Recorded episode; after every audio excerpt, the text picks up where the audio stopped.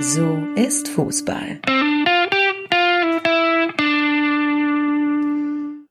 Nick, gestern haben ja die Bayern den Auftakt zur neuen Bundesliga-Saison gewonnen, souverän gegen Hertha BSC, wie man das von ihnen kennt.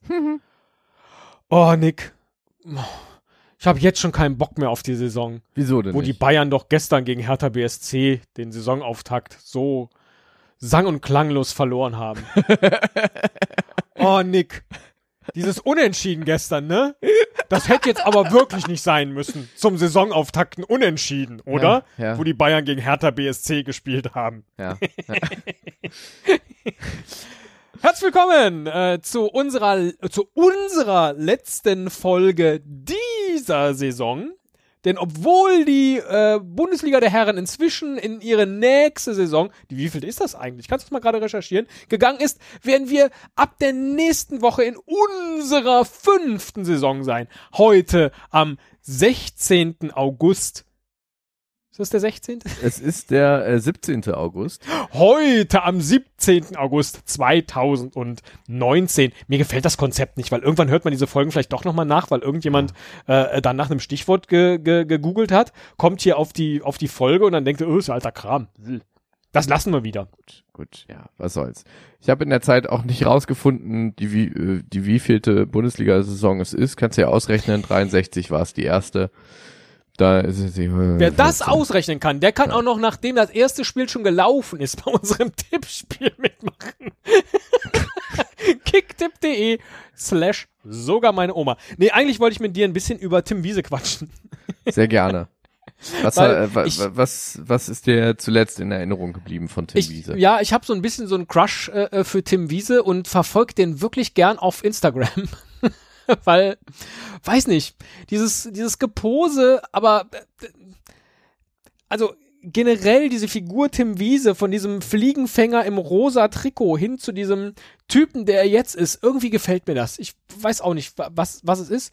Und äh, vor gar nicht allzu langer Zeit hat er sich selber in einem, ja, was ist das eigentlich für ein Fahrzeug? Ist egal, wäre ja Werbung, wenn ich die Marke nennen würde. Jedenfalls etwas sehr Teures äh, ablichten lassen und schreibt dann, äh, ob Bentley oder Rolls-Royce, vollkommen egal.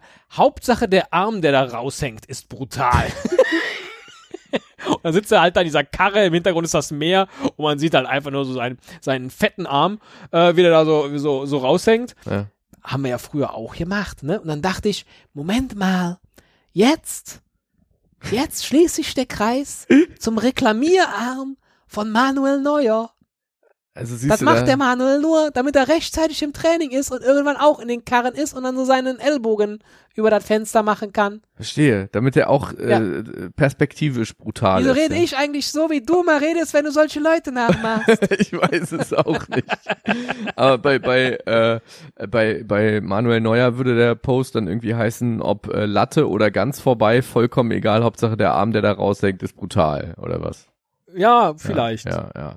Ich habe äh, apropos Arme, apropos Arme, jemand, der auch einen wichtigen Arm äh, äh, benötigt, zum Beispiel um um Karten zu zeigen oder wenn er auflegt, dass er dann so Woo, so die put up put up your hands in the air mäßig äh, das vormachen kann der der feiernden Crowd ist Dennis Alt Eitekin Schiedsrichter Bundesliga Schiedsrichter und in der Sommerpause hat er sich gedacht, komm, warum denn immer äh, gelbe Karten, rote Karten aus der Hosentasche ziehen, wenn ich mal auch eine geile LP, die ich mir hier zum Scratchen auf dem Schallplattenspieler legen kann.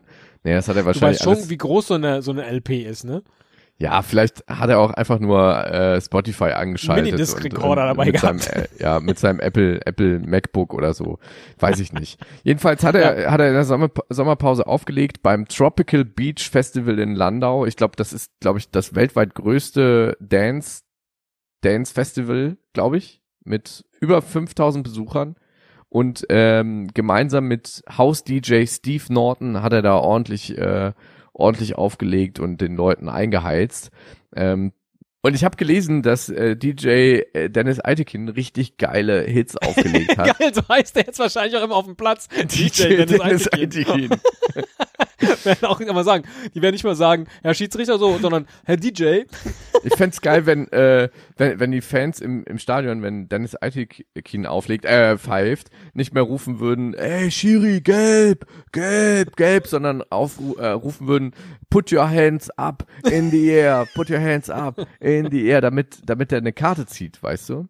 Ja. Auf jeden Fall hat er Knallerhits aufgelegt, von Sean Paul bis We Will Rock You von Queen, war auf dem Festival alles dabei. Größtes weltweites äh, Festival. Hat Dennis Eitekin, glaube ich, war Main Act. Aber wenn er schon, wenn er schon Queen auflegt, wieso denn dann nicht We Are the Champions? Ja, er ist doch unparteiisch. Er ist ja nicht der Champion.